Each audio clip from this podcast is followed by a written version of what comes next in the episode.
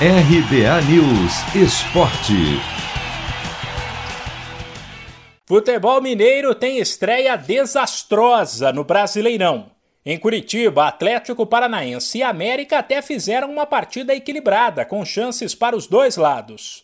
Mas a quatro minutos do fim, brilhou a estrela de Carlos Eduardo, que aproveitou um cochilo da defesa do Coelho para marcar de cabeça o gol do Furacão, que venceu por 1 a 0. Já o Atlético Mineiro teve uma estreia pior que a do América. Em casa contra o Fortaleza, o Galo não lembrou nem de longe, principalmente no segundo tempo, o time que fez a melhor campanha da fase de grupos da Libertadores. Ainda assim, a equipe até saiu na frente com o Hulk, mas levou a virada para 2 a 1 com o show de outro personagem dos desenhos, Iago Pikachu, que entrou durante a partida e marcou os dois gols do Fortaleza. Um deles aos 48 da etapa final.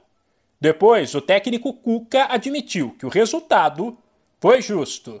Primeiro tempo um jogo muito intenso, de lado a lado, acho até que nós merecemos sair com a vitória parcial.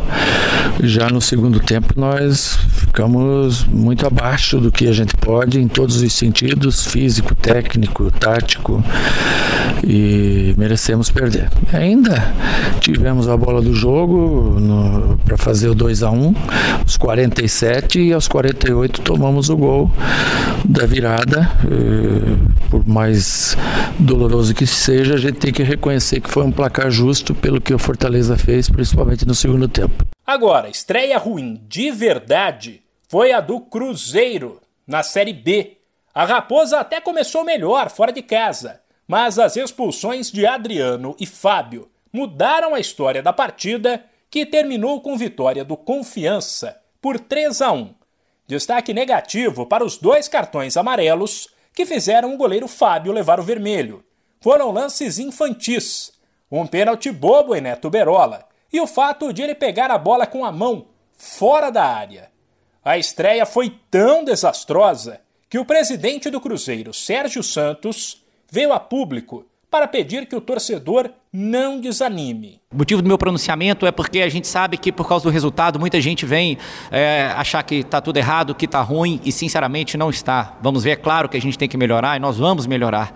Mas eu acho que o espírito que foi demonstrado aqui hoje, o espírito que a gente viu no vestiário depois do jogo, a gente que está aqui, vem no intervalo, vem depois dos atletas, como eles estão se sentindo, o que eles querem, o que eles buscam, é isso que mostra que a nossa caminhada é longa. Eu sempre falo que o importante é como termina e não como começa. Né? Lembro que ano passado, infelizmente, a gente começou com três vitórias e acabou não tendo objetivo no final. Então não é porque começa desta forma aqui que a gente tem que desanimar, pelo contrário. Então eu quero pedir a todos vocês, não desanimem. O técnico Felipe Conceição também elogiou a postura dos atletas e disse que a atuação ruim da arbitragem definiu a partida.